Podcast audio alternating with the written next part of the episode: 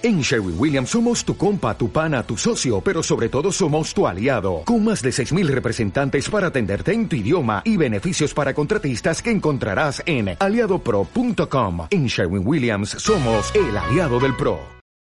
Bueno, lo pudo ver en las stories de Instagram. Lo vi, lo vi. Fuisteis ahí al descampado a, a probar Sí. la- es- lo que salió mal hace tres semanas ya. Sí, Sí, ya por fin lo, cons- lo conseguimos hacer despegar. y fue espectacular porque no solo lo despegamos, lo usamos con tablet, con móvil y con el mando oficial, sino que también nos pusimos esas gafas First Personal View ah, y, Sí, sí. y- y nos, bueno, nos poníamos en, en la cámara del dron y un espectáculo, Elena. Sí, sí, empiezas a ver, lo que decía Tony de ves a través de los ojos del dron. Los ojos del dron. Ahora que hacía un frío, o sea, teníamos las manos heladas, no, no, no, aquello que no notas las manos, no puedes teclear en el móvil, un frío que hacía. O sea, eso no te lo dije, pero cuando el dron estaba volando ya hace un, un ratito, se calentaba y yo Sí. ponía la mano debajo. Es una cosa... Ah, listo. tenéis que probarlo, tenéis que probarlo. Muy chulo, muy chulo, sí. Ya me pasarás, Tony, el- los vídeos del making of del vídeo. Hombre, hacemos es- tutorial de, de nuevos usos de drones, ¿no? Como calef- calefactor de manos y esas cosas. Sí, luego hubo también pa- pasaba gente con perros y los perros se acercaban a oler el dron, así era todo muy, muy urbano. tío. Hubo uno que estuvo corriendo detrás del dron que pens- yo pensaba que se lo llevaba a casa, ¿eh? Le cogía con la boca y se lo llevaba. Ya me sí. está viendo a mí mismo peleándome con un perro por el dron. ¡Deja el parrot! Pero bueno. ¿e- ¿empezamos el podcast o qué? Venga, vamos. Venga.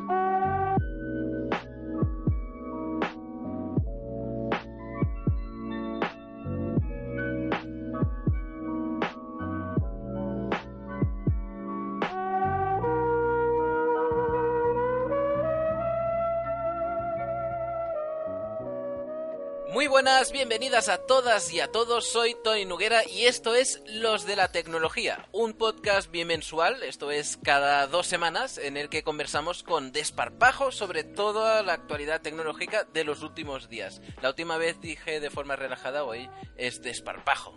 ¿Cuáles son los temas de hoy? Pues vamos a empezar enseguida hablando de la tecnología al servicio del control de un país, concretamente el caso de China y las últimas novedades que nos hablan de un auténtico gran hermano asiático.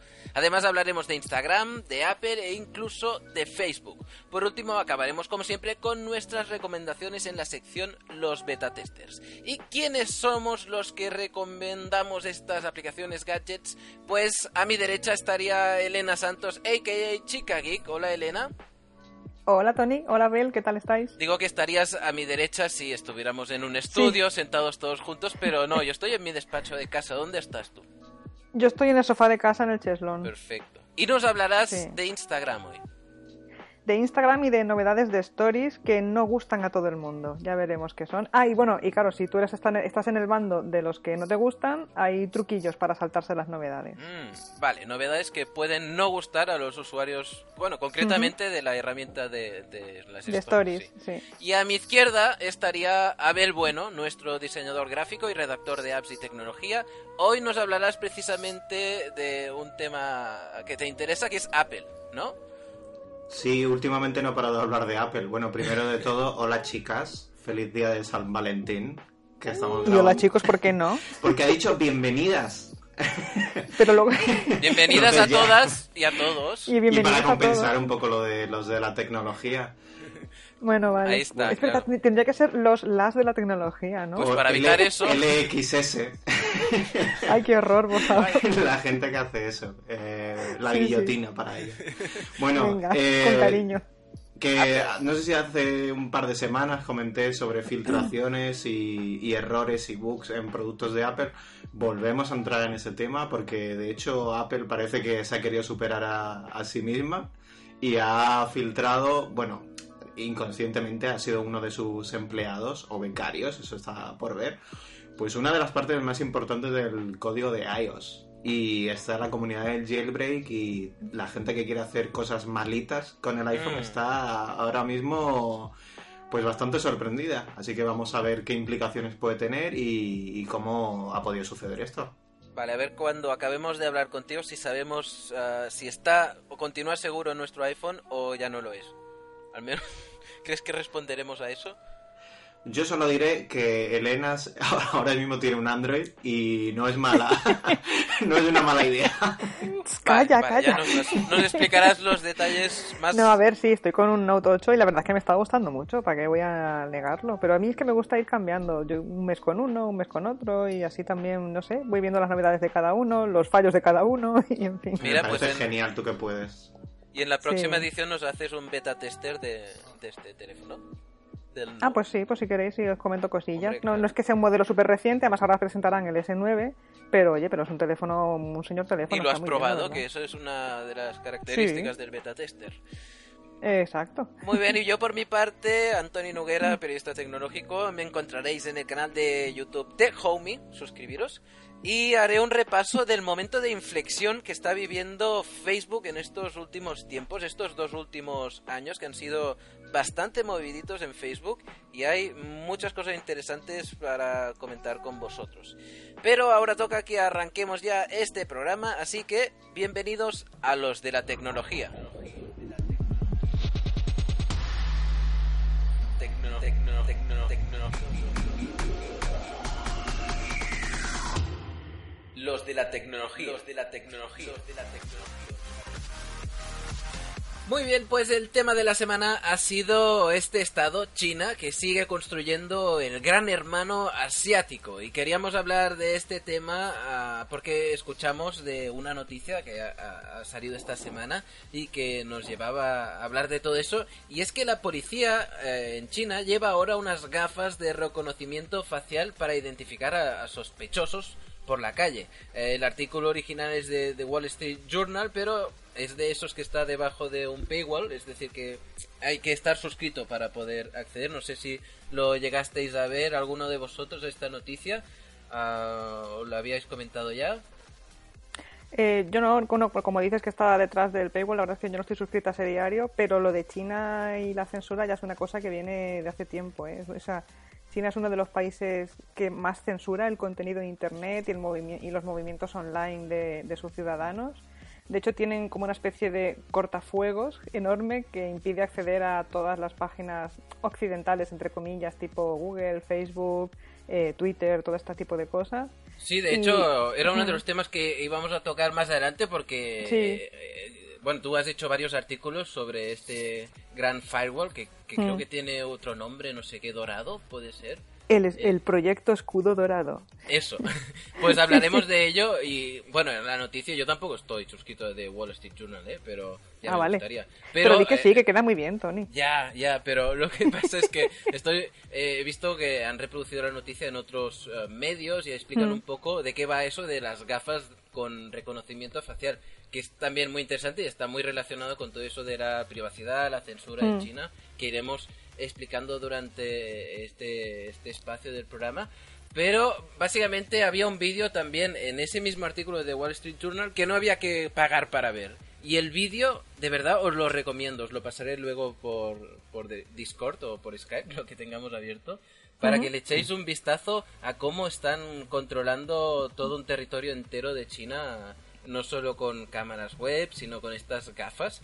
Ah, unas gafas que no sé si habréis visto, que se conectan a un dispositivo que siempre está conectado a la red. Y bueno, básicamente la policía está patrullando y de repente pues eh, las gafas reconocen la cara de una persona que es sospechosa de cualquier crimen y bueno se ha, se ha empezado a probar en una estación de tren ah, hace poquito en Zhengzhou y ya llevan 10 arrestos y, y han pillado a otras 26 personas que llevaban una, una identificación falsa llevaban o sea cogían el pasaporte lo miraban a través de las gafas y las gafas le decían no este señor no es el de la foto no sé, ¿qué, qué, cómo os parece que, que exista una tecnología así a las man- en las manos de la policía china? ¿Algún plan de viajar a China próximamente?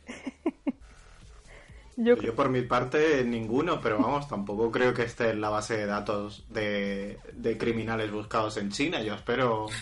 A ver, a ver, igual ahora por rajar de China entramos en la, la lista negra, pero de momento... Después de creo publicar que este podcast, sin miedo. después de publicar este podcast estaremos en esa lista, ¿ven? No cabe duda.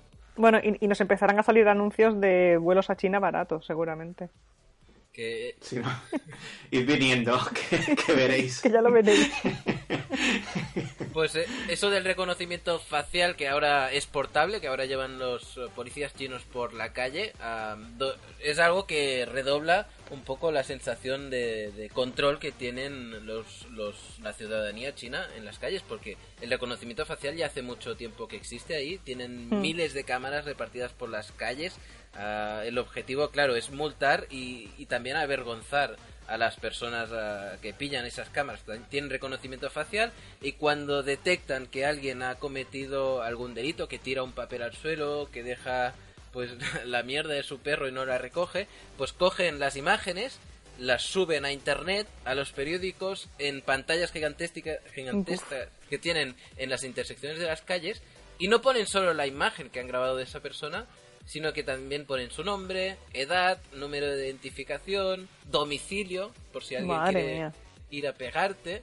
Y ya han pillado 6.200 infra- infractores desde julio, al menos eh, es cuando salió este eh, esta noticia en Omicron, ¿no? Y, y bueno, es un número bastante espectacular. Y todo con reconocimiento facial. Me parece increíble. Me recuerda un poco a la serie esa de Person of Interest, que no sé si la veíais. No, no. Sí, sí. Yo no. Que, pues era, era un sistema muy parecido de eso, de todas las cámaras de la ciudad controladas por un gran ordenador y capaces de utilizar en cualquier momento cualquiera de ellas para reconocer a una persona. Claro, ya aquí se ahorraban en la parte de publicamos tu nombre en la pantalla gigante, ¿no? Para que vayan a tu casa a pegarte. Pero me parece increíble. O sea, claro, pasa que hay como dos bandas ante esto, ¿no? De la, la gente que pone el grito en el cielo por temas de privacidad y de seguridad y los que dirán que, que en aras de la seguridad de la sociedad, pues que vale la pena, ¿no? Controlar a los delincuentes y ir a por ellos y tal. O sea, siempre hay ¿Cuál- como dos, dos maneras. de sería-. Bueno, pero es el dilema ético más, más antiguo que se conoce, vamos, Sí. es libertad o justicia. Mm. Eso Sí, sí. ¿Cuál sería vuestra opinión en este aspecto? es que es muy complicado, depende de- del contexto. Mm. O sea, yo puedo tener cierta, no sé, una cierta posición para, hablando de mi caso personal, Mm. para situaciones concretas en las que yo necesite más privacidad y hay otras en las que valore más la seguridad o, o que se, se, se imparta la justicia, ¿no? Pero es que, claro, ¿dónde se pone la línea, Claro. sabes? Porque mm, allí, es- allí es muy fácil, allí la línea la, po- la pone el partido. y por el partido me refiero al partido en mayúsculas, de que tampoco tienen que pedirle permiso ni opinión a nadie. Mm. Una línea roja. Sí, muy rojo. Entonces, Chi- realmente China es muy útil en ese sentido, ver que, que se les va la olla con este tipo de iniciativas, porque son como un campo de pruebas para cualquier tipo de, vamos a llamarlo distopía, ¿no? Pues vamos a ser un poquito razonables y vamos a pensar que esto realmente va un poco, se puede poner en, en malas manos fácilmente, ¿no? Mm. Pero sí, es, es un campo de pruebas para, para ver- tratar de imaginar qué podría pasar en, en países occidentales, porque si a lo mejor esto se consideran pruebas piloto, al fin y al cabo ellos están dictando últimamente cómo funciona la tecnología al servicio de, de la sociedad, Mm. pues puede llegar aquí. Así que, bueno, pero es básicamente eso, que lo hagan los chinos primero, vamos a ver cómo Sí, acaba. a ver qué tal funciona. y además, los, el- aquí ya me voy. Aquí ya sí que me van a poner en la lista negra, pero el hecho de que tengan un sistema de reconocimiento facial en China, Mm. Yo sinceramente que no sabría distinguir a dos personas una al lado de la otra. No, pues eso, joder, eso quiere decir que realmente está muy avanzado. Exactamente, por favor, que eso que lo importen para otro tipo de, de uso, supongo, pero que lo importen y, en- y lo. Sí, para el Google Fotos, que hay veces que no da bien con la cara. Es verdad. Claro, claro, que todos los chinos renuncien a su privacidad para que nosotros podamos mejorar el servicio de Google Fotos. Catalogarán a todos mis amigos chinos perfectamente en Google Fotos a partir de ahora. Los occidentales eso era otra cosa. ya. También estamos más acostumbrados a ver Claro, caras de esto no- occidentales, pero sí, sí, dime, Sí, que yo esto no sé por qué me imagino, me imagino a Donald Trump diciendo, "Mm, interesante, y adoptándolo, ¿sabes? Para algo. Bueno, a ver, cuidado. ah, que sí. No, no exactamente, pero en Londres eh, es una de las ciudades europeas, unas ciudades del mundo, por ejemplo, con más eh, cámaras de videovigilancia y al final esto de integrar la el reconocimiento facial es solo una evolución más de la tecnología. Es decir, nosotros ya tenemos el sistema de vigilancia y quién sabe si en algún momento alguien decidirá implementar también la tecnología de reconocimiento facial encima. Bueno, la Unión Europea suele ser bastante celosa de estas cosas. ¿eh? De hecho, por ejemplo, eh, Facebook también tiene ese sistema de reconocimiento facial para etiquetar a, no sé si a ti también, a tus amigos en las fotos, hacerlo de forma automática. Y eso en la Unión Europea no lo pueden usar, no está disponible, porque se lo prohibieron. Les dijeron que por protección y por privacidad y tal, que no podían hacerlo. Y no está disponible eso en Europa. Toma, Europa 1, China 0. toma, Mark, ¿no? Toma. Pero como decíamos, sin lugar a dudas, el reconocimiento facial en, las calles de China es un ejemplo de lo maestros que son en, esa tecnología, ¿no? Mm, más usos de mm. reconocimiento facial que os quería traer. Por ejemplo, hay un dispensador de papel higiénico mm. y utiliza el reconocimiento facial. Pero facial, seguro. Sí, sí, facial. Nadie se baja los pantalones. Y esto es, eh, Tony, ¿esto es el Estado el que te, te, asigna una cantidad de papel higiénico o esto ya es privado? No, no, no es el Estado, pero sí que te asigna una cantidad exacta, 70 centímetros de papel. Y tienes que esperar 9 minutos si quieres volver a recibir otros 70 centímetros, que parece que ese es el tiempo de espera entre eh, bueno, el un uso y el siguiente. Pero bueno, ya lo están usando, como decían, algunos templos en Pekín. Es como el, el posponer de la alarma de, del iPhone, ¿no? que dura 9 minutos exacto también. Snooze. Snooze. Sí, sí, un snooze de, de esfínter. Pero bueno, que con eso están ahorrando muchísimo. Ya han visto que están gastando cuatro rollos al día en vez de 14 que están gastando antes. Y hay otros sistemas que utilizan también el reconocimiento facial. Por ejemplo, ahora puedes hacer pagos por reconocimiento facial. Ah, solo tienes que sonreír. Eh, lo puedes hacer en el Kentucky Fried Chicken de China, por ejemplo. Bueno, eso está gracioso. No sé. Es un poco como pagar con la huella. Sí, exacto. Pero con la cara. Y además, bueno, se conecta con Alipay, que es el sistema de pago de Alibaba, de esta empresa tan conocida en China.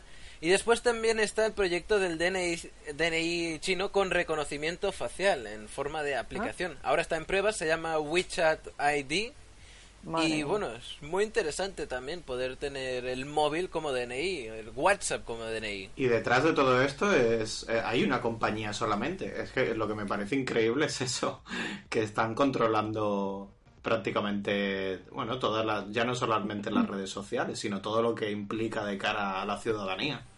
¿Te refieres al partido como empresa o otra empresa? Bueno, del partido yo estoy hablando de como compañía de Tencent, claro. Hmm. Y ah, entonces, ¿Alibaba también pertenece a Tencent?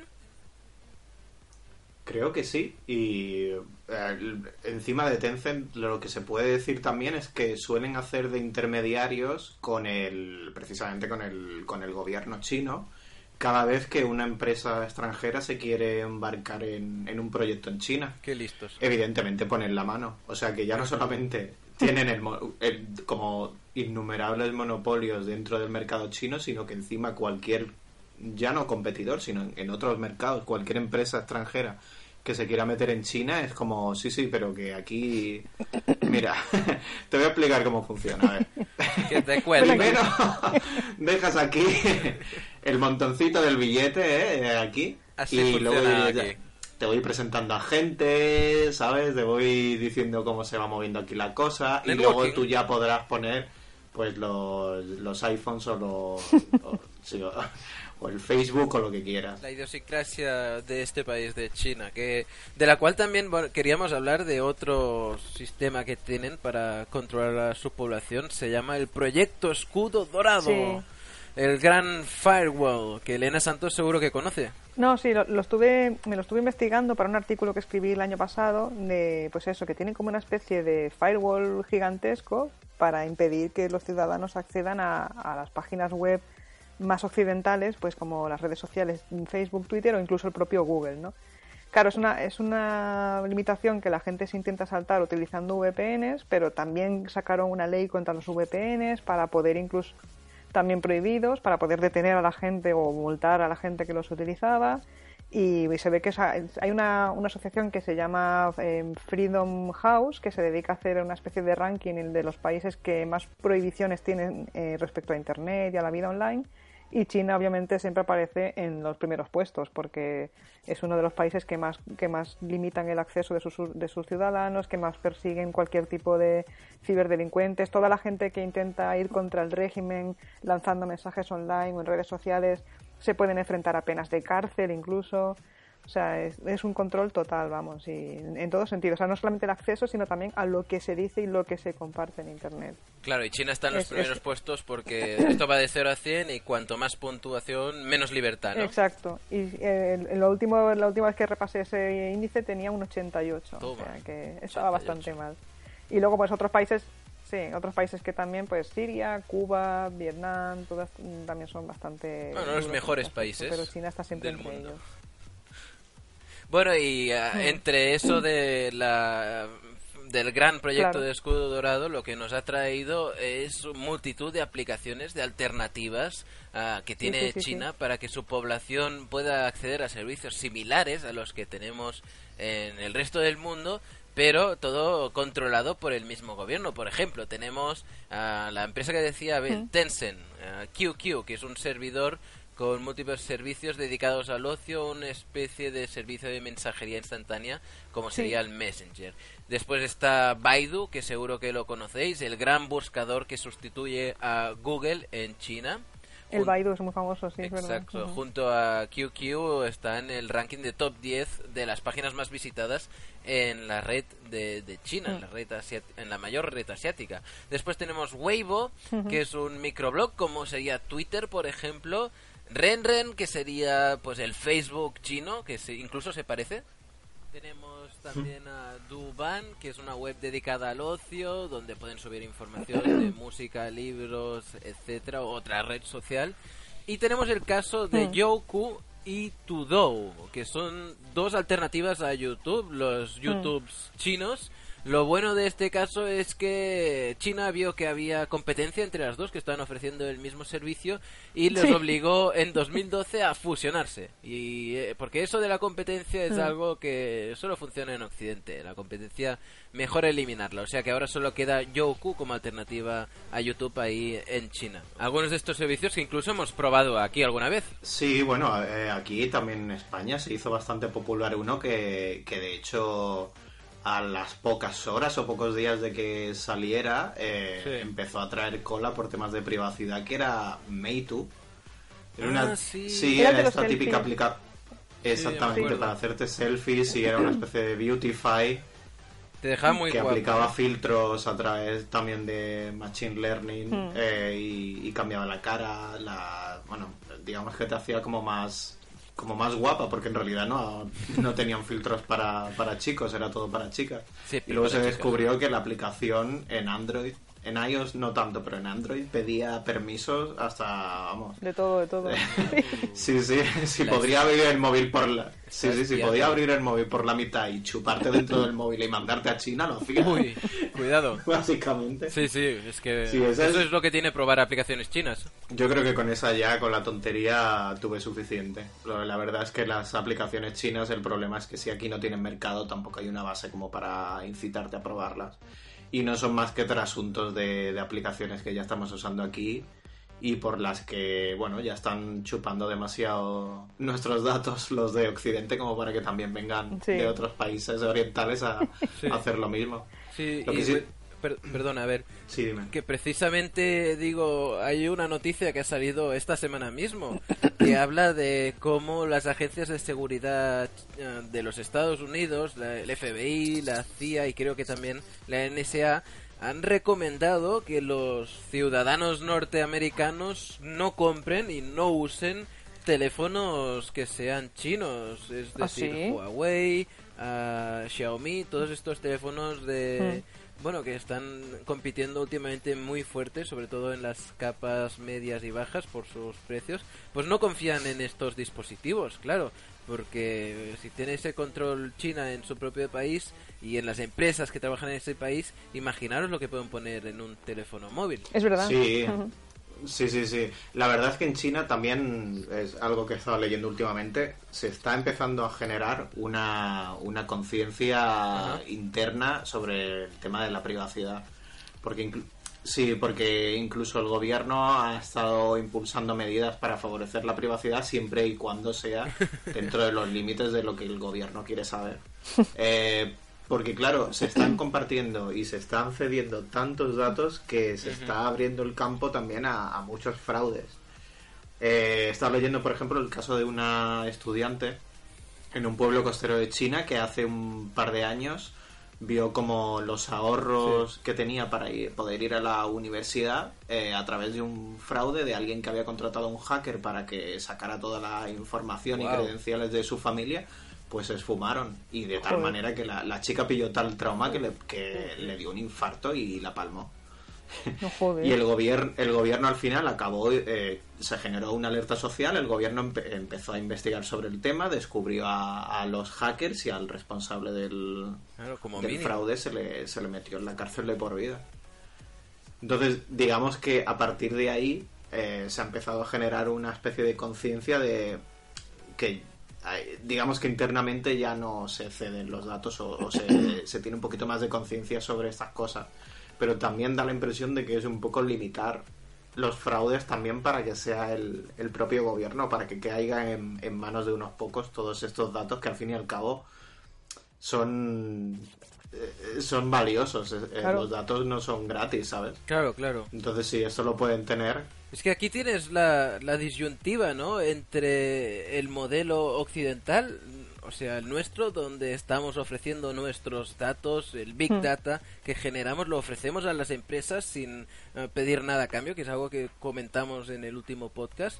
O la alternativa de lo que hace el China, que básicamente están cediendo todos los datos a un ente público y ellos son los que lo administran, pero igualmente también estás cediendo, cediendo toda tu privacidad. Es que eh, entre una empresa privada y un gobierno, ¿con cuál os quedáis? A ver, yo siempre escogería el ente público, ¿no? Pero, no sé, en un país como China, como decía, es complicado. Porque vosotros creéis que la, ciudadana, la ciudadanía china ha abandonado ah, su privacidad, el- el- la idea de tener una privacidad. No, yo creo que podrán, a ver, no sé, yo creo que esto evolucionará y, y irá mejorando, ¿no? Al menos esa es mi esperanza en el, en el futuro. Veo, Elena, que ya entras en el terreno de las predicciones. Sí, Empezamos esa sección. venga, esta es mi pre- ¿Cuál, es, ¿cuál sería la pregunta exactamente? Bueno, la pregunta sería un poco si creéis vosotros que la privacidad en China es algo que ya han perdido, que ya no hay vuelta atrás. Yo creo que va a mejorar, no lo sé, lo que dice Abel, ¿no? Que la gente está un un poco empezando a tomar conciencia de que ellos también tienen derecho a su privacidad y que, y que no tienen por qué vendérselo todo al gobierno. Claro, No sé, optimista. último- o sea, en los últimos años hemos visto cómo, cómo se abrían un poco más al resto del mundo, cómo empezaban a ser más potentes en muchas áreas. Y no sé, relacionado un poco con eso, pues yo creo que tiene que ir a mejor. O sea, te quedas con la visión optimista tú, ¿eh? Yo sí. Y para acabar de complicarlo todo, después está este sistema de rating para los 1.300 millones de chinos, que no sé si conocéis, que el gobierno chino pues puede juzgar la confianza de sus ciudadanos, que se llama sistema de crédito social, ¿lo conocéis? Mm, No. Sí, sí, y, y bueno, es una versión mucho más extrema de cosas que ya se están haciendo en Occidente. Lo que pasa es que, claro, en China ya tienen en cuenta, pues eso, eh, publicaciones en redes sociales, ¿sabes? Si has estado hablando en contra del partido, en contra del gobierno, Exacto. eh, te pueden denegar una hipoteca de una casa, por ejemplo, que me parece Eso ya. es muy, muy grave. Eso. Sí, sí. Pero aquí en, en Occidente te pueden denegar la hipoteca de una casa por tu historial de pagos, aunque no tenga nada que ver. O sea que. Tampoco estamos tan lejos. Es una información que se comparte, ¿sabes? Pero bueno, al menos se supone que no nos van a juzgar si estamos criticando al gobierno, por ejemplo. Y es que además eso les permite tener acceso a hipotecas, como decías, a trabajos, a alquileres de coches sin depósito, acceso a colegios determinados, hospitales, tiendas. Sí, eso suena un poco fuerte, sobre todo el cuantificar este tipo de, de Sí. conductas, sean positivas o negativas. Pero mi- por- mira, por ejemplo, esta tarde estaba leyendo un hilo de Twitter sobre una influencer a la cual eh, le negaron el, curro con un sponsor y ha empezado a contar la historia y se ve que por cada trabajo que, que aceptan ellos o su agencia tiene que, que asegurarse de que, por ejemplo, ellos en sus cuentas de redes sociales no hayan hecho ninguna mención negativa ni a empresas de, de bueno, las que tienen cartera o empresas del ramo, pero es que ya incluso llega a ser empresas en general, o sea, no puedes hablar de, conductas negativas de ninguna empresa porque potencialmente puede ser que se te suban a la parra, ¿sabes?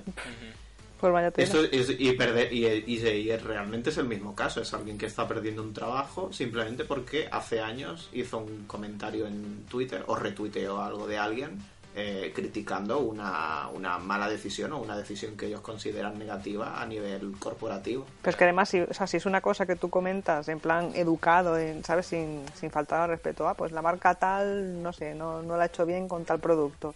Joder, pues es tu opinión, ¿no? Tampoco tendría por qué ser eso una, una cosa que, que limitara tu acceso después a una oferta de trabajo o a una colaboración con. Evidentemente la, la, compara- Sí. la comparación hay que cogerla con, Claro. con pinzas, porque estamos hablando de una persona que se supone que va a ser representante de la comunicación de una marca, Sí. eh, que va a ganar un dinero expresamente con esa marca. Y también no hay un número para cuantificar ese comportamiento, que es realmente lo que llama la atención ¿no? Mm. de- del caso chino. Pero si, o- si lo, nos ponemos a, a fijarnos fríamente, es un poco el mismo caso. Hmm. Por eso yo, y ya entrando en el tema de las predicciones, Venga. no soy tan optimista como Elena. Yo creo que más bien, antes que... Bueno, sí que el que nosotros influyamos o lo que nosotros creemos o consideramos que es un poco más- de más libertad influya en, en un país como es China, va a ser un poco al revés, es lo que decía antes. Nosotros estamos un poco observando en ese gran cajón, en esa gran jaula llena de, de, de cobayas en las que se está experimentando con, con nuevas formas de control. Sí, sí, es, es tal cual. Y eh, nosotros vamos a ver en nuestro sistema cómo encajaría una forma de control eh, que sea transparente y que para lo que el, el ciudadano no se dé cuenta. Simplemente eso, eh, lo haremos, pero no habrá cifras quizá, o no será tan, no sé, tan unitario. A lo mejor no se trata de hablar mal de el gobierno en sí. Aunque es que si es que nos ponemos a pensar y aquí en España no estamos tan no hay números, ¿eh? pero la cosa no está tan distinta. No, no me quiero poner a entrar en, en detalles, No, pero no, mejor no entremos en política que después podemos acabar arrepentidos de lo que digamos. o arrepen- sí, o arrepentidos o incluso sí, sí, eh, eh, ha- haciendo golpes con la taza en las rejas, como en la película. Qué imagen. Así que es muy fuerte. Pero sí, sí, no, no soy tan optimista. Simplemente creo que va a ser un toma y daca. Es decir, nosotros protestaremos, Sí. ellos escucharán y ce- cederán. Y dentro de un par de años, pues eh, lo volverán a implementar de una manera un poquito más refinada, hasta que al final, pues no lo traguemos. Pues sí. Eh, así será. Eh, hechos consumados, eso pasa a menudo. Mira, y aprovecho ya con ah, este momento para hacer mi predicción. Porque, bueno, yo estoy más de la parte de Elena, esta vez estoy optimista. Creo que eso de controlar a la población a largo plazo es insostenible. Eh, Cada vez que mermas la libertad de expresión a una población, pues al final acaban por rebelarse. Y eso ha pasado a lo largo de Sí. la historia Sí, varias sí, es- veces. Sí, exacto. Y bueno, que ah, en algún momento eso acabará. En China habrá un momento en que la población decidirá que esto se ha acabado, que quieren más libertad de expresión, igual que ha pasado a lo largo de la historia en muchas otras regiones del mundo. Y, y aún más voy a decir, porque y aquí está la gran predicción que quiero dejaros hoy. A ver. Y es que creo que una vez hayan acabado todas estas medidas, el gran escudo dorado, cuando los chinos hayan conseguido tumbarlo, habrá una gran revolución asiática. Y aquí lo dejo, una revolución cultural asiática. Y, y mira, y de Uy. fondo suena la alarma, ¿no? Ya me suena, me suena aquí la... Sí. China. Que viene- Que China los chinos ya. a por ti, Tony. ¡Que vienen los chinos! que vienen los chinos y mira, ya tenemos el título del podcast. Y aprovechamos ya que nos ha sonado la alarma para seguir con otros temas que tenemos muchos muy interesantes a continuación. Los de la tecnología. Los de la tecnología. Los de la tecnología. Los de la tecnología.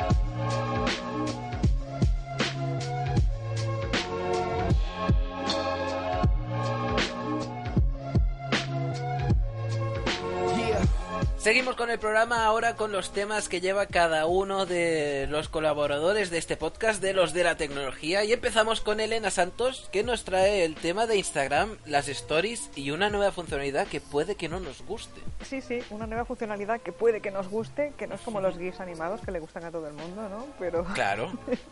Nada, pues se ve que Instagram está probando una nueva función que te avisará si alguien ha hecho una captura de tus stories, que seguramente Ajá. sonará porque Snapchat ya hace esto, ¿no? Ya te avisa de cuando alguien captura uno de tus mensajes de esos limitados que, que te envías que envías como con fecha de caducidad, ¿no? Claro, porque la gracia de Instagram Stories, al igual que Snapchat, es que Hmm. desaparecen las stories. Sí, a las, a las 24 horas y a menos que las guardes, porque ahora también hay una función para guardarlas en tu perfil, pero a menos que las guardes, a las 24 horas desaparecen. Y claro, si hay gente que quiere esa foto que no desaparece y tal, pues hacen una captura en el propio móvil. Pues se ve que ahora implementarán una función que ya tienen a- unos usuarios, pero que de momento están probando, que cuando tú accedes a las estadísticas de cada story, si, si tú mirando una story tuya mueves la pantalla hacia arriba, te aparecen como las estadísticas que son la gente que ha visualizado la story y si por ejemplo has hecho una encuesta, pues qué ha decidido cada persona, qué ha votado cada persona. Pues aquí, si una de esas personas ha hecho una captura, le aparecerá un iconcito al lado para que tú sepas que esa persona ha hecho una captura de tu story. Y claro, pues esto la gente, los, los, los stalkers que les gusta hacer capturas y guardarse cositas, pues no les mola porque se, se les va a ver el plumero rápidamente, claro. Claro, claro. Sí. Bueno, está bien porque a veces da incluso un poco de vergüenza ver según qué stories. Y me explico, yo tengo a- alguna amiga que, que es de esas, pues que les gusta posar y ponerse pues en bañadores, cosas así. Y ya solo por el hecho de que me encuentro su story eh, en medio de la reproducción, pues ya cuenta que lo he visto. Sí, y claro. ahí y ahí tengo yo la pinta de stalker y es muy injusto. Hacéis lo de lo de skipping, lo de que te va a saltar una, sabes que la siguiente story es de alguien que no quieres que te lo vea y, ¡oh! y paras justo en la de antes. Se, Sí, se puede eso- hacer. Claro, que eso es lo malo, Bueno, porque si el- las empiezas a ver todas seguidas, como no sabes quién te va a salir después. Claro, eso salta. Claro, claro, eso Sí, sí. sí, sí. Sí, pero bueno. Bueno, el caso es que, claro, ya hay gente que está en plan pensando cómo, cómo le hago para que no salga el icono al lado de mi nombre cuando hago una captura. Y, Claro, porque yo quiero seguir haciendo capturas creepies de... Bueno, pues Tony, tranquilo que para que puedas seguir siendo un creepy stalker, aquí te traigo... No, el- yo no, me estaba, stalker. me estaba poniendo en el papel de... Yo no, yo no Claro, eso. claro, tú conoces a un amigo que, claro, no sí.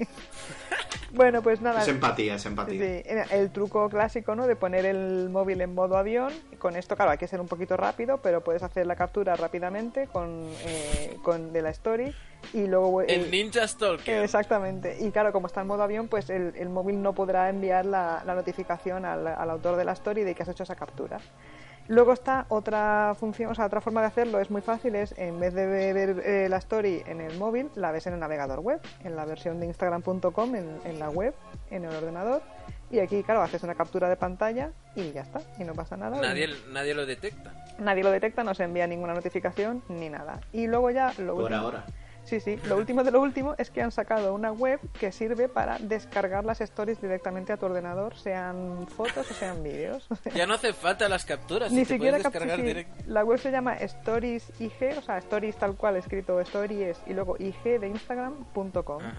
Y nada, entras Stories aquí, entras aquí, pones el perfil del usuario cuyas stories te quieras descargar y nada, se te cargan en el navegador y ya sea foto o vídeo, a cada una aparece al lado un botón que pone descarga o no download. Le das aquí, se abrirá en una pestaña en el navegador y aquí ya pues con clic derecho guardar como y ya está. Y ya tienes el vídeo o la foto guardada de ordenador y nadie sabe, o sea, y el, el autor no sabe que te las has descargado y ni se marcará de ninguna forma ni nada.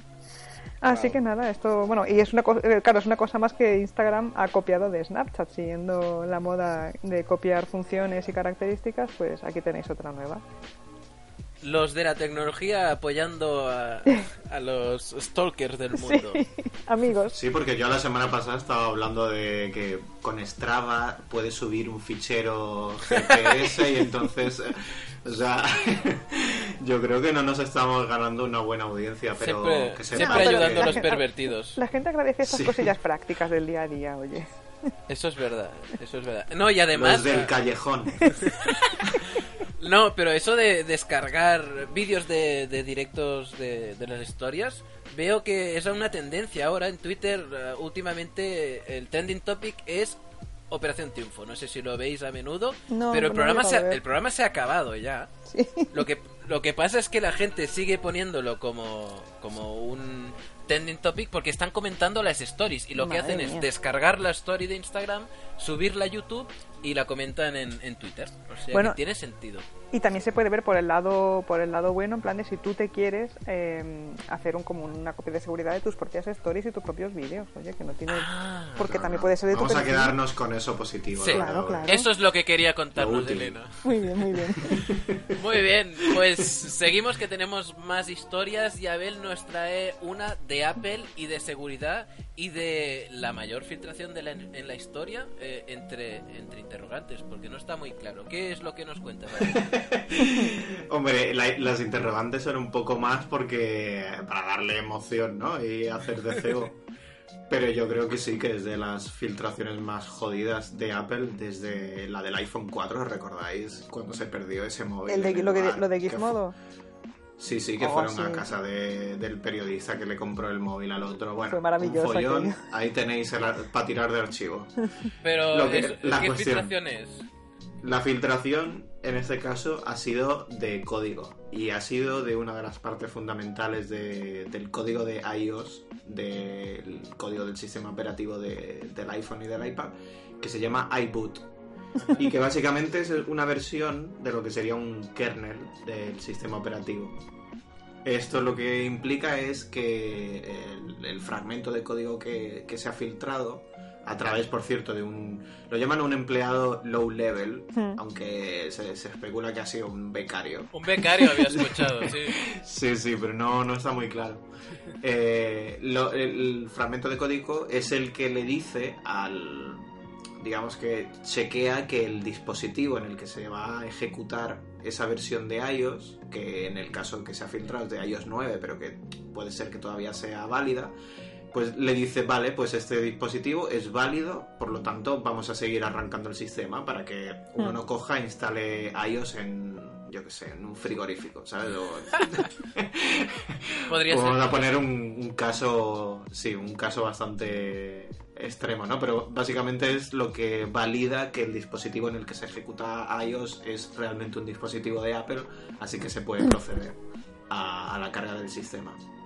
Esto tiene unas implicaciones no solo a nivel de seguridad, porque mm, evidentemente a la hora de cargar el sistema de iOS se puede cargar una versión personalizada de iOS que contenga código malicioso, etcétera, sino que también tiene otras cosas que ya entran dentro de- del, del terreno gris que es el jailbreak, ¿no? Eh, Digamos que es un avance muy potente en la escena del jailbreak y que va a permitir, por ejemplo, que de aquí a, a poco pues empiecen a salir, por ejemplo, versiones de jailbreak que, que sean mucho más fáciles de implementar de cara al usuario o que eh, se pueda incluso llegar a pensar en, en instalar iOS en otros dispositivos que cuenten con un hardware similar al de, al de un iPhone, que tengan un procesador con eh, arquitectura RM o... o sea, eso que decía Apple de que la filtración tampoco era para tanto, que era código antiguo, eso sería un poco mentirijillo. Es código antiguo, pero por lo que han estado revisando eh, gente que está haciendo ingeniería inversa de código de iOS eh, más reciente, se ajusta bastante esta parte del código que se ha filtrado a, a versiones actuales, a versiones vigentes. Entonces esto puede que sirva, pues incluso en un momento dado para que, no sé, ya igual peco un poco de, de no sé, de imaginativo, pero que en China a lo mejor haya una eh, hagan una versión de iOS que pueda cargar en móviles que ellos fabriquen, por ejemplo. Entonces puedan replicar y puedan hacer una versión del iPhone con Hostia. hardware de ellos. Sí, porque Pero el, hardware F- ellos el pueden- FBI no lo permitiría nunca eso. Pero el FBI no llega hasta China, Tony, porque está- tienen que pasar por Tencent primero. claro. No, pero sí que es verdad que, que evidentemente si hay algún tipo de, de problemas de seguridad que afecte a la mayoría de los usuarios, Apple tomará medidas o incluso puede que se tomen medidas desde de- incluso externas. ¿no? Ahora mismo las implicaciones más importantes son de cara al jailbreak, eh, de cara a incluso también mejorar y reforzar la seguridad, porque es algo que siempre se agradece. Eh, la gente que revisa si ese código puede tener algún tipo de error, es gente que en el mejor de los casos puede compartir ese error y puede hacer que el, que el código de, de iOS se enriquezca. Que es algo que Apple nunca ha tenido mucho en consideración, salvo por algunas partes concretas de- del sistema operativo. Que es un beneficio del código abierto y que por tanto ahora se está beneficiando de, de un código al que no ha colaborado. Bueno, ha colaborado por error. Exacto, Va- vamos a ver si se beneficia. Yo creo que, que si Apple ha tomado también esa postura un poco de ponerse en contra y tratar de, de escudarse frente a la filtración, pues eh, es porque a la larga puede que les salga un poco caro ese, ese movimiento. Que por cierto, eh, aparte de que era proveniente de un, un ex empleado que posiblemente fuera un becario, ha sido todo como muy surrealista porque el, el becario se lo pasó a cinco amigos y les dijo, GitHub, por favor, eh, no, no, no, en GitHub eh, sucedió que el becario se lo pasó a cinco amigos eh, bastante cercanos y les dijo, no lo compartáis. Claro. Y en, la- y en el artículo de, en el artículo de Motherboard hablan con uno de ellos y dice y al cabo de unos meses resulta resulta que el código ya estaba rulando por Reddit y, y yo no tengo nada que ver yo, yo estaba totalmente en contra de que saliera del círculo y yo claro claro Claro. Esto es lo que Es pasa que- con los secretos. Tú dices, no lo cuentes a nadie y vas y se lo cuentas a alguien con el, con la que, con el que confías mucho, pero es que esa persona también confía en otro. Claro, es que es eso. claro Y al final está Google. Sí y los chinos también Es lo que siempre dicen, que un secreto solo lo mantienen dos personas si una de ellas está muerta, ¿no? sí sí sí y ya- No lo conocía. Sí, muy bueno. hostia a ver si va a pasar ahora como Mr. Robot que se van a ir ahí Uy, Spoiler, pues, spoiler. no. Y ya acaba muy rapidito y eh, así con el epílogo de la historia, porque puede que traiga cola. Eh, no solo se ha filtrado este iBoot, o sea, se ha filtrado más código, pero todavía no se ha hecho público. Todavía no ha llegado a GitHub. ¿Esto es un scoop? No lo había escuchado yo. Sí, sí, sí, es, es simplemente... ¿Exclusiva, el- Abel? Sí, os lo traigo calentísimo, porque me acaba de llegar el código ahora mismo. Me, me ha venido un mensajero. Que se ha filtrado el- la aplicación de, de la brújula. ¿Qué dice? Mentiroso Ahora que los, los mensajeros... Cualquiera puede hacerse una brújula con el Mentiroso que los mensajeros nunca vienen cuando estás en casa, hombre. es Es verdad. verdad, es verdad. Y a esta hora mucho menos. Sí. Pero bueno. A ver, a ver qué nos traen las próximas filtraciones. Pues sí, vamos a ver en, en próximos episodios de problemas de seguridad en Apple, que últimamente ya podrían hacer una temporada completa, ¿eh? Hmm. Pero bueno, es lo normal últimamente. Vamos a seguir con otros temas y yo os traigo el tema de Facebook, que os había dicho que en Facebook están viviendo un momento de inflexión. Últimamente, los dos últimos años, de hecho, han sido bastante desastrosos de cara a, la imagen que tienen. Y bueno, este tema es una excusa para hablaros de un apasionante artículo que he estado leyendo y que os recomiendo. Es de Wired y se llama Inside the Two Years That Shook Facebook. Ya veis que también habla de estos dos años que, bueno, hicieron ah, temblar Facebook y el mundo, añade. Y bueno, empieza hablando de am, un grupo de periodistas que estaba manejando la herramienta Trending Topics. ¿Alguno de vosotros la recuerda esa herramienta o conoce la historia de los periodistas contratados por Facebook? Ah, sí, es verdad. Sí, sí. Ahora me acabo de acordar. ¿Te que suena, no? Sí, sí, sí. Pues está ese grupo de periodistas trabajando en, el, en la herramienta y bueno, uno de ellos filtró una polémica interna. Pues paredes, eh, hay unas paredes en Facebook donde puedes pintar, puedes escribir, porque es de esas oficinas abiertas donde puedes compartir tus ideas. Pues alguien escribió Black Lives Matter en una de las paredes Mm. y se supone que otro vino luego y tachó Black y lo dejó en All Lives Matter, todas las vidas importan. Mark Zuckerberg se, enfa- se enfadó mucho, se cabreó, envió una, un, un- un memo y este, este periodista lo filtró a Gizmodo, el, el periodista que trabajaba en Trending Topics. Esta filtración fue la primera porque luego hubo otra filtración de otra comunicación interna por la misma persona, del mismo periodista. Eso es lo que pasa cuando contratas periodistas y los metes en tu empresa, por cierto. Pero bueno, conseguid... eh, Señores, no contraten periodistas, ¿no? No, no, que eso, eso me va mal a mí. Claro, es que suena un Es poco como mal. un vicio, ¿no? Es como, ay, tengo que contar, se tiene que saber. Es, es que es verdad. Están es ahí como por los pasillos de, con, buscando la droga, ¿no? ¿Dónde Sí. está la información que tengo que compartir? Es tal que así.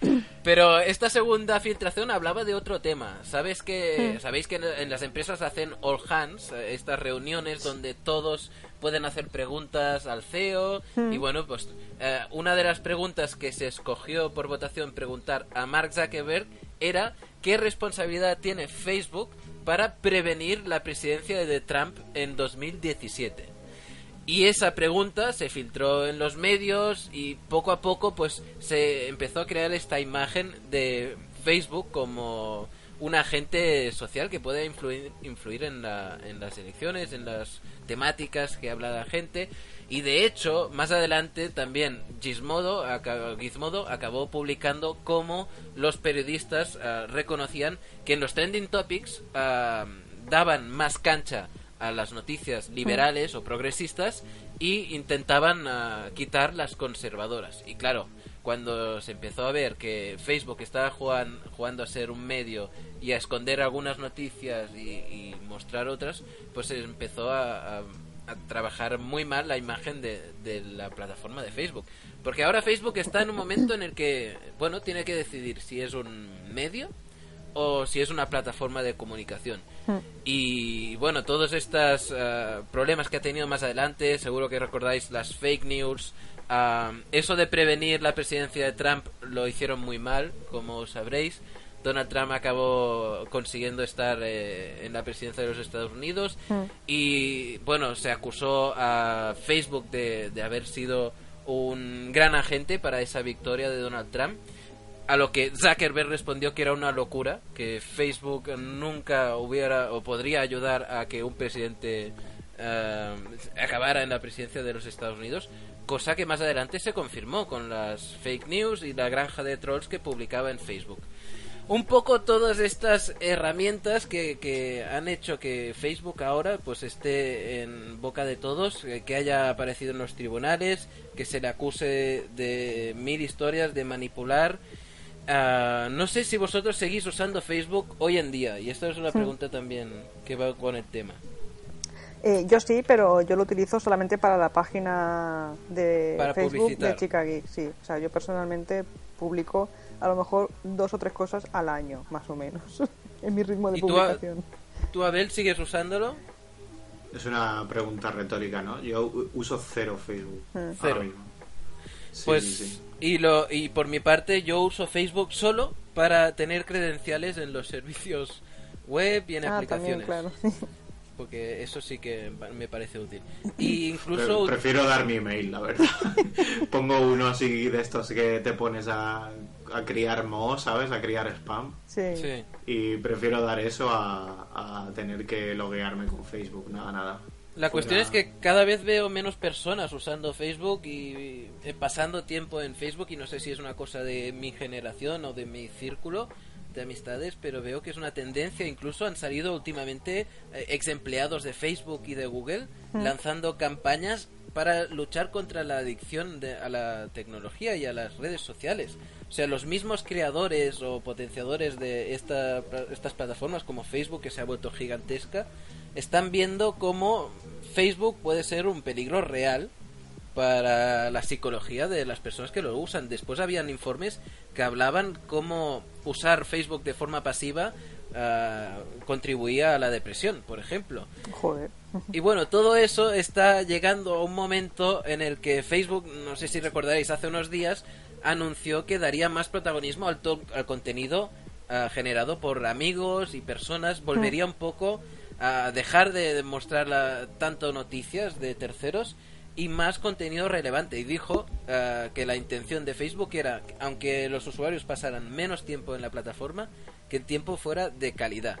Y aquí está la historia, a ver si Facebook es capaz de conseguir eso, de, de que la gente vuelva a querer usar Facebook o no, y si nosotros dejamos un poco de, informarnos a través de una red social que no tiene manera alguna de, censurarse a sí misma o de controlar a sí misma como está proyectando la realidad que nos rodea. Y si Y no es- lo consiguen, eh, tienen una solución alternativa muy fácil, que es que a donde nosotros nos movamos, pues que ellos compren la empresa, También. como hicieron con Instagram, y empiecen a convertirla en otro Facebook, como están haciendo con Instagram. Pues sí, Muy qué bien horror. visto, sí, Hostia, sí. exactamente. Es que es eso, es Instagram, está con, o sea, la gente que usa Instagram está con unos datos de engagement elevadísimos y a Mark Zuckerberg le suena la alarma y lo compra, es lo que dice Abel. Y ahí intentando cambiar de plataforma en plataforma para quedarse siempre, bueno, eh, nuestros datos, que es lo que les interesa al final a todos. Pues sí. ¿Vamos a los beta testers o qué? Venga. Los beta testers.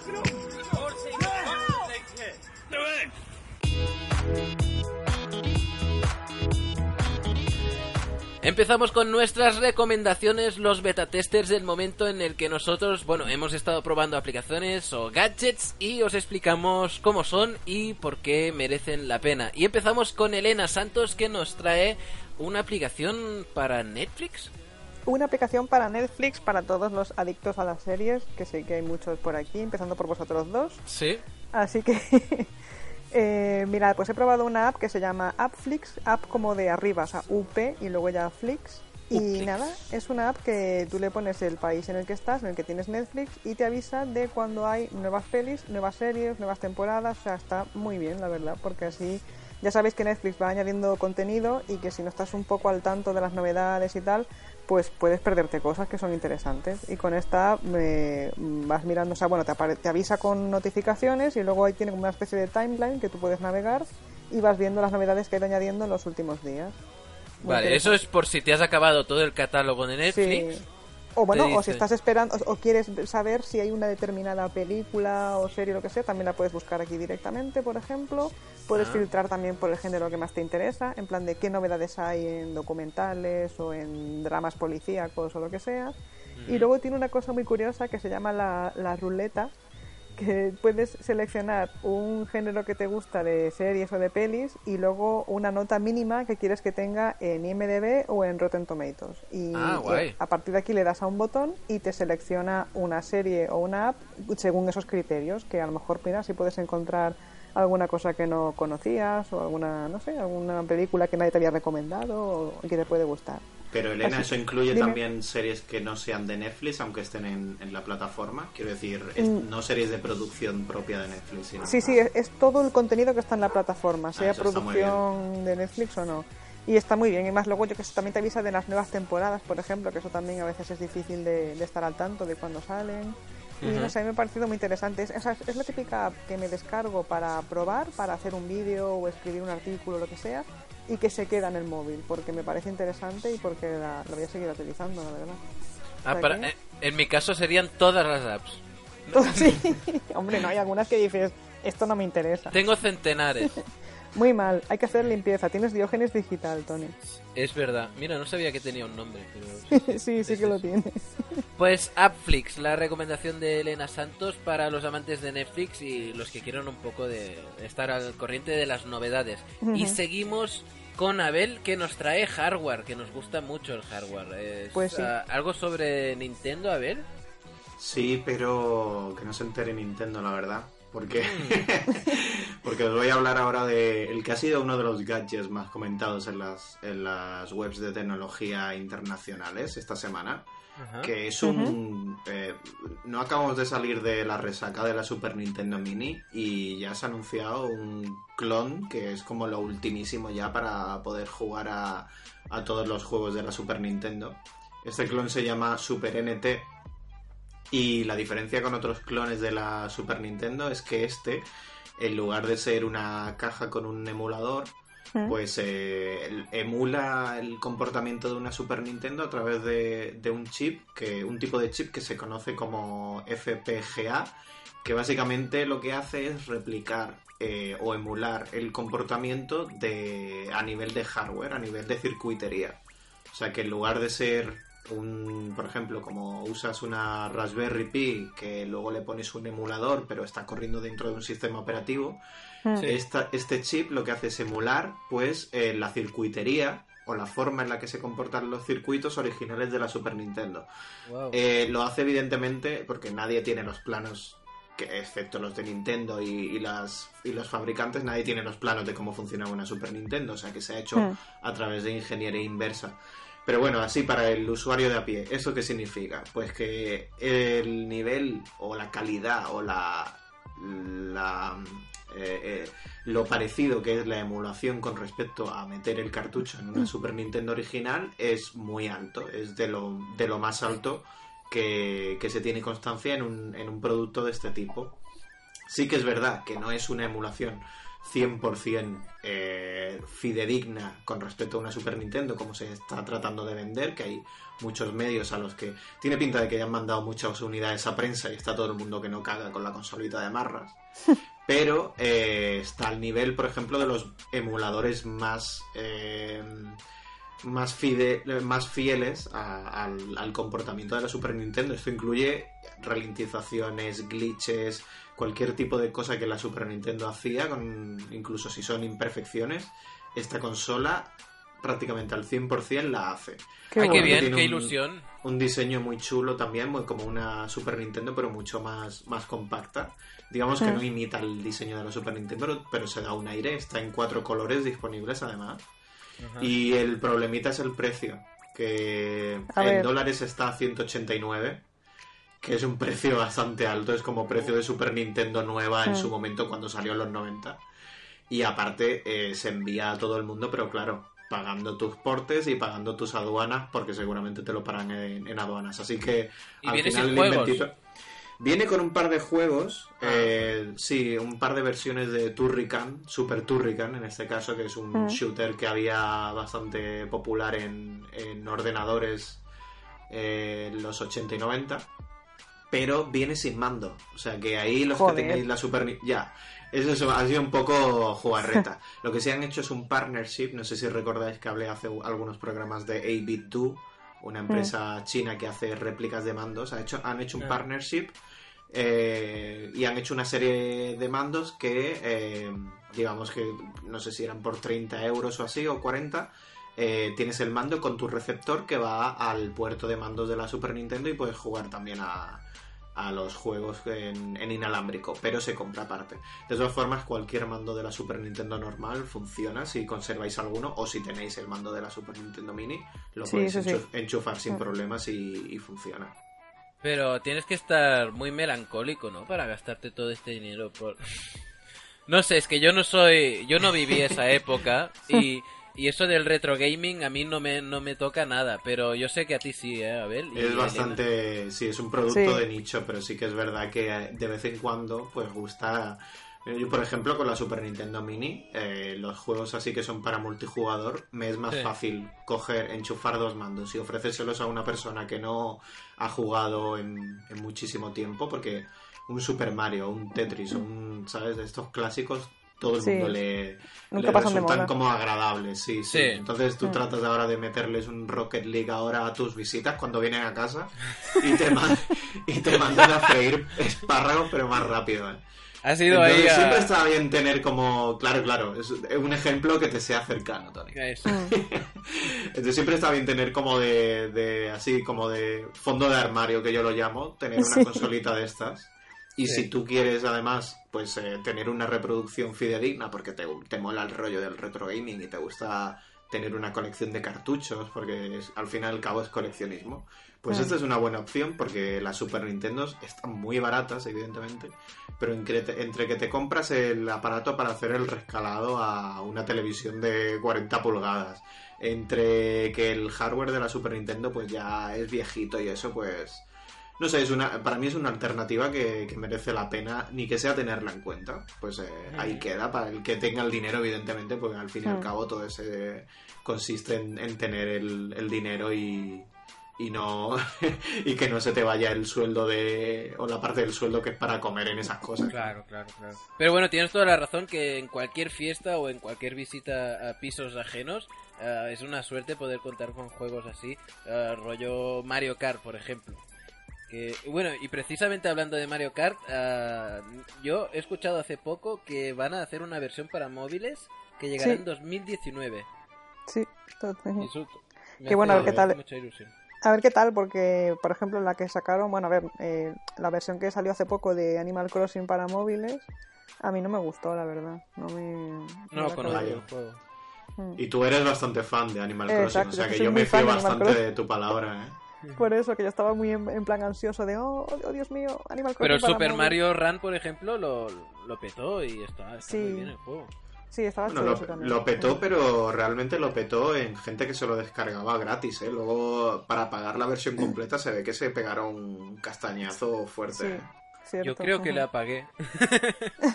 Pues enhorabuena. Bien hecho, Eh, Tony. Miyamoto podrá comer un día más, gracias a ti.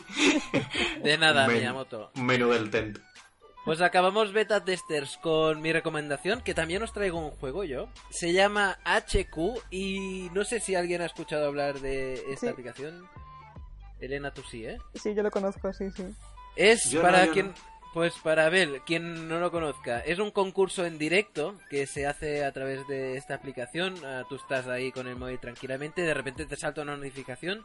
Normalmente es a las 9 de la noche entre semana o cada día a las 3 de la mañana, porque claro, es- son horarios norteamericanos. Y te encuentras una pantalla como de un directo donde está un presentador que se llama Scott Rogowski. Muy divertido, un tío, mm, bueno, que te lo hace pasar bien. Y te lanzan 12 preguntas. Si respondes correctamente a las 12 preguntas, pues te puedes llevar 2.500 euros, dólares de premio. Y está muy interesante. Lo que pasa es que, claro, ah, cada vez que me he conectado yo, hay como 800.000 personas. Jolín. Y 800.000, no estoy exagerando, más de 800.000 en directo comentando las preguntas y todo. Mm. Y claro, esos 2.500 son a repartir entre los que ganen. Cada vez que fallas, pues quedas fuera, puede- puedes seguir viendo el directo. Y cuando llegas a los 11 dólares, pues ya puedes eh, recibir ese dinero en PayPal, que está muy bien. Y claro, yo lo que me preguntaba es de dónde saca el dinero un- una aplicación así para ir dando premios de 2.500 euros cada día. Hasta que vi una, una de las preguntas que hacían. Que, mira, me la apunté. Para vosotros. Era? ¿qué plataforma tiene un servicio freemium? Freemium. Y de las opciones eran Tidal, ¿Eh? Netflix o Spotify. Y bueno, ¿alguien sabe la respuesta correcta? ¿Un servicio freemium, Tidal, Spotify o Netflix? Podéis Tidal. ganar 2.500 dólares. ¿Tidal? Elena está Yo digo, fuera. yo digo. Spotify. Spotify, a ver, has ganado 2.500 dólares. Bueno, tienes que contestar, tienes que contestar 11 preguntas más. Pero y Casi cada vez nada. cada vez son más difíciles. Yo he llegado a la 10 porque claro, ¿qué hice yo? Tienes como 10 segundos para contestar la pregunta y lo que haría cualquier persona, intentar hacer trampas. Y me puse a, a Google y puse HQ ah, Answers y salió una aplicación que se ve que era de, de inteligencia artificial, aunque no os lo puedo confirmar, que decía por aproximación cuál era la respuesta más probable y la acertaba muchísimo. Llegué hasta la pregunta décima yo en una Madre ocasión. mía. Y estuve a punto de llevarme 0,05 céntimos de dólar. Pero al final perdí porque se equivocó la máquina y yo tampoco tenía la respuesta. Y esa es la aplicación que os recomiendo probar solo por la experiencia de participar en un, en un concurso. ¿Pero cuál recomiendas? ¿La, la HQ o la que te resuelve la... No, Las la, que resuelve la duda, si la vais a buscar, se llama hquack.com. Si la vais a buscar, veréis que ah, está capado. Ah, lo han tumbado o les han Mm. obligado a cerrarlo. Hombre, y ya no que, se puede usar. Mm. Y eso ha sido de una semana a la otra, es una pena. Pero bueno, que también las primeras preguntas son sencillas y seguro que podéis responderlas correctamente y ganar vuestros premios. En metálico, en PayPal. Acabamos aquí el podcast, va chicos. Los de la tecnología, los de la tecnología, los de la tecnología, los de la tecnología. Pues muy bien, hasta aquí el podcast de esta semana. Si queréis seguirnos, ya sabéis, si todo va bien, volveremos el viernes 2 de marzo. Esta es nuestra próxima fecha. ¿Os va bien a todos, Abel, Elena? Sí, sí, por muy bien. Viernes Además, 2 de marzo. Además, ya habrá pasado el Mobile World Congress y os podré contar cositas. Oh, el mobile, este año no voy a estar. Sí, quiero Bueno, que te me trae- cuentes todo lo que veas.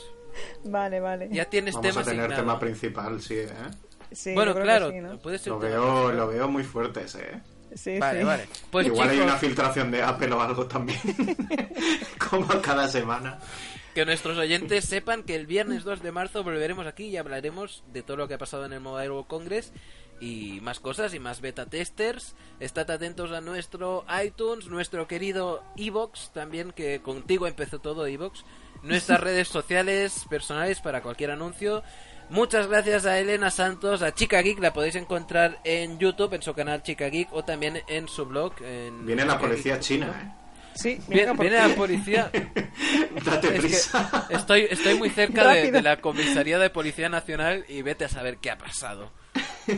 Algo ha pasado. Y también gracias a Abel Bueno, Visual Method, eh, que volverá también aquí el viernes que viene. Gracias y un servidor, Tony Noguera Tech Homie en YouTube, que se despide de todos. Chicos, eh, ¿queréis añadir algo más antes de cerrar? Antes de darle al stop a la grabación. No, pues nada más. que- No, pues- es que te ha quedado todo muy redondo, Tony. sí, es que había pensado a ver. Solo podemos ir para abajo ya. Sí, mejor no decir Después de esta preciosa despedida, Hmm. Es verdad. Pues que muchas seáis gracias. felices. Eso, muchas gracias a todos por escucharnos. Un abrazo. Nos vemos. Hasta luego. Chao, chao.